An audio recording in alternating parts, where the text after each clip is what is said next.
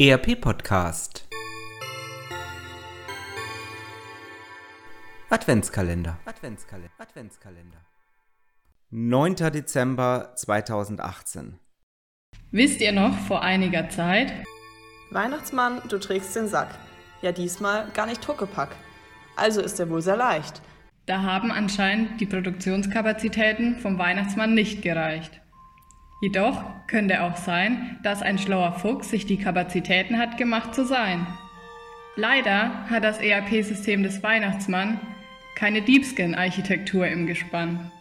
Wer heute sicherstellen will, dass seine Daten im ERP-System korrekt und sicher sind, hat derzeit nur eine Möglichkeit. Eine kosten- und zeitintensive manuelle Überprüfung. Manipulationen in Ihrem System können nicht nur von externen Zugriffen, sondern auch von internen, zum Beispiel in Form von gefälschten Daten zum Lagerbestand eines Produkts erfolgen. Wir am Lehrstuhl für Betriebswirtschaftslehre und Wirtschaftsinformatik forschen aktuell im Projekt DeepScan an der Entwicklung einer Machine Learning Toolbox, die Betrugsfälle und Anomalien in ERP-Systemen in Echtzeit erkennen kann. Vielleicht haben Sie selbst schon Erfahrungen mit externen oder internen Manipulationen in Ihrem System gemacht und können uns davon berichten. Dann würden wir uns sehr über eine Kontaktaufnahme über die Homepage www.projekt-deepscan.de freuen. Wir wünschen Ihnen und allen unseren Projektpartnern eine schöne Adventszeit und ein frohes Weihnachtsfest.